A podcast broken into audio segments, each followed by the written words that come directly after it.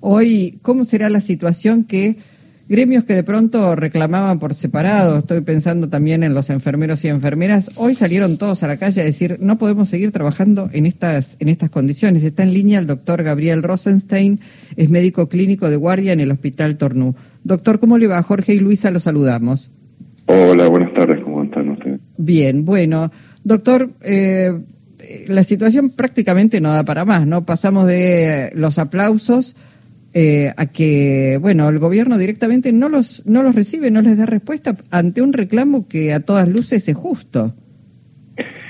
Sí, eh, se puede pensar de eh, una manera un poco más amplia todavía. A ver. Porque esto es un problema estructural y coyuntural. Estructural fue demostrado en la pandemia que el sistema público es el sistema rector que resuelve las problemáticas de salud y los subsectores privados y de obras sociales se tienen de alguna forma que articular con el público para poder resolver una situación, por ejemplo, como la pandemia. El tema es que como esto requiere inversión, este, a lo que la derecha eh, neoliberal reclama como gasto, hace 15 años en la ciudad de Buenos Aires venimos con un deterioro sistemático del presupuesto, la falta de infraestructura y obviamente la repercusión en los en los sueldos. Piensen ustedes que hace 16 años que no pueden terminar un hospital en Villa Lugano, que es la comunidad más perjudicada de toda la ciudad de Buenos Aires. 16 años. 16 años de construcción del hospital Cecilia Grierson en Lugano.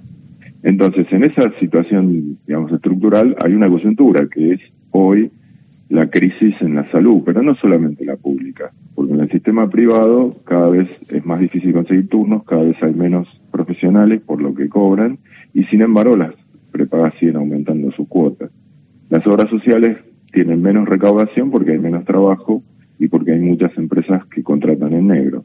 Entonces estamos en una crisis realmente fantástica donde la ciudad eh, viene haciendo un papel de pauperización permanente, porque no sé si se acuerdan, en un momento quiso con, este, compactar cinco hospitales para hacer un negocio inmobiliario y como no pudo avanzar con eso, dejó caer por goteo eh, al sistema, por los salarios, por la infraestructura, por el equipamiento.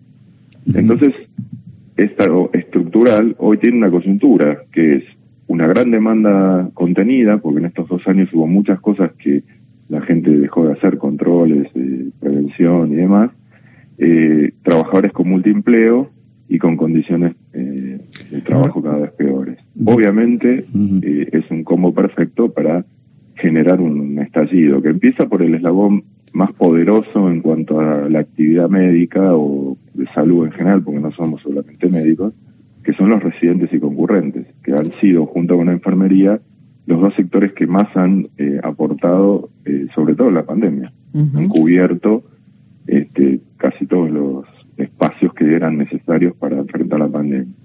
Doctor Rosenstein, doctor Rosenstein eh, ¿dónde se supone, a qué situación óptima, según la mirada del oficial de ese neoliberalismo que gobierna la ciudad, a qué situación óptima se, se dirigen? ¿Qué, cuál, es, ¿Cuál sería el desemboque que ellos esperan para este tipo de trato que le dan al sistema de salud de la ciudad? Bueno, en, mi opinión personal, primero a destruir un sistema de formación de excelencia que es la residencia de salud. Un sistema que tiene más de 50 años y que ha formado a los mejores médicos y, profesionales de la salud que no solamente trabajan en el sistema público, sino que también trabajan en el sistema privado, eh, por ejemplo.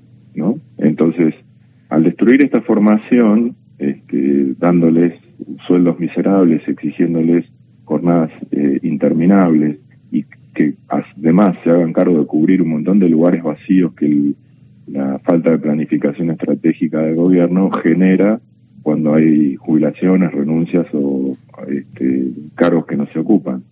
Mm. Eh, es una implosión del sistema público a partir justamente de una visión absolutamente neoliberal y empresaria de que esto lo resuelve el mercado. Doctor, lo han dicho, perdón, lo han dicho con todas las voces, lo ha dicho el expresidente Mauricio Macri cuando señaló que se mueran todos los que se tengan que morir en plena pandemia, digo, al mejor estilo Bolsonaro, que se mueran los que se tengan que morir.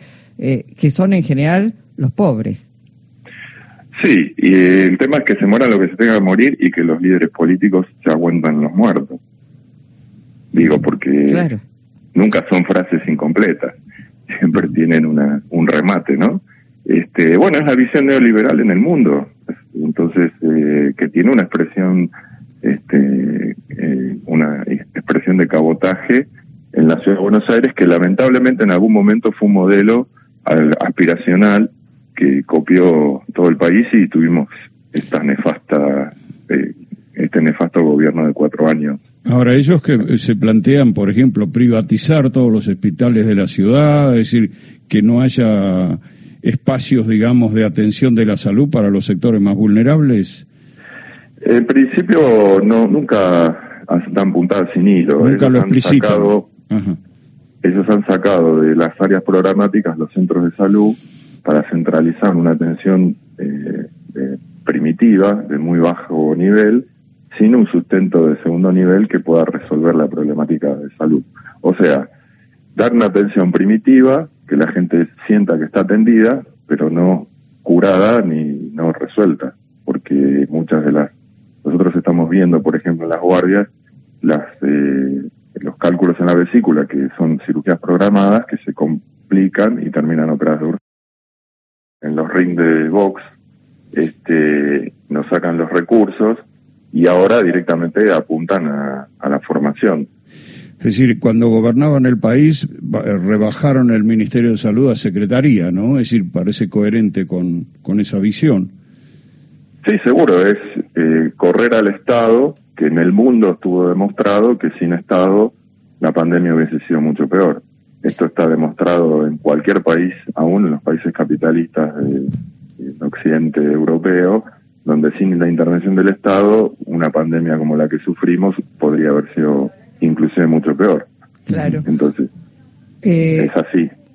Es, se muere. Sí.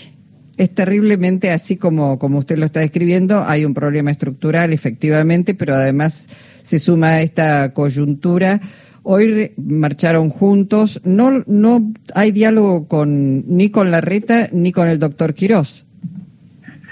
Eh, hubo algunos algunos encuentros donde las ofertas que eh, daba la ciudad de Buenos Aires son absolutamente miserables, ridículas y realmente bochornosas.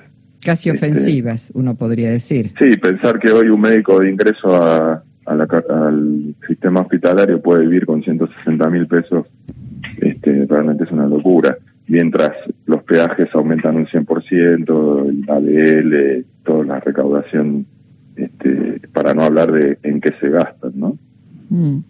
Eh, lo escucho, doctor, y da la sensación, bueno, uno empieza a escuchar médicos, doctoras, doctores que hablan de me voy a dedicar a otra cosa, me estoy amargando, me estoy enfermando, porque veo, primero ven el estado en el que llega la población a atenderse. Después tienen este, eh, aquellos médicos y médicas este, que son conscientes, obviamente los afecta en su salud ver el deterioro y, digamos, la falta de respuesta. ¿Van a seguir eh, con medidas de fuerza? ¿Están planificando, no sé, algún, algún otro tipo de acción? Porque además uno también ve lo que gasta la reta en publicidad y en ocultar esto que está pasando. Los medios no se hacen eco de esto cuando hace unos no sé, un año y medio estábamos en plena pandemia aplaudiéndolos. Hoy la gente se olvidó de eso, parece. Eh, en principio, yo creo que hay una maquinaria para que los argentinos no tengamos memoria, porque no es solamente, eh, digamos, que la gente se olvide, hay una máquina este, aceitada para que la gente olvide. Eh, y en ese sentido la violencia política este, también es una forma de, olvido de todo lo que pasamos, eh, reivindicar este, la democracia de la Rúa que terminó con 40 muertos, este, es tratar de hacer olvidar a la gente este, y es una maquinaria que lamentablemente está dando bastante buen resultado. en cuanto a las medidas, bueno, en principio la Asamblea de Residentes y Concurrentes revaluará todo lo que fue pasando Esperemos que pueda haber canales de diálogo esperemos que estos republicanos democráticos dialoguistas este, se sienten en una mesa y empecemos a hablar en serio. Eh, en principio, por lo menos hoy, el hecho de que hayan salido todos los gremios este, de la salud es una fecha histórica. Este, me he abrazado con gente que nunca me imaginé que me iba a terminar abrazando, este, porque hemos estado con visiones bastante diferentes hasta hoy. Estaba pensando, doctor, que eh, la población de Buenos Aires debe ser la que tiene más proporción de habitantes volcados a la medicina privada, a las prepagas, eh, por sus características y por lo tanto a lo mejor esto ayuda a este gobierno del PRO a, ignorar y, este, marginar el sistema público de salud, ¿no? Eh, cuidado, porque la medicina privada no está dando respuesta y mucha de esa medicina privada está siendo sostenida por la atención pública. Claro, el problema es que el problema es que la gente de la salud privada cuando cae en el hospital viene con una demanda que no hace en sus privadas, ¿no? Es decir, eh, también hay que convencer a la población que deben exigir lo que corresponde en los otros subsectores.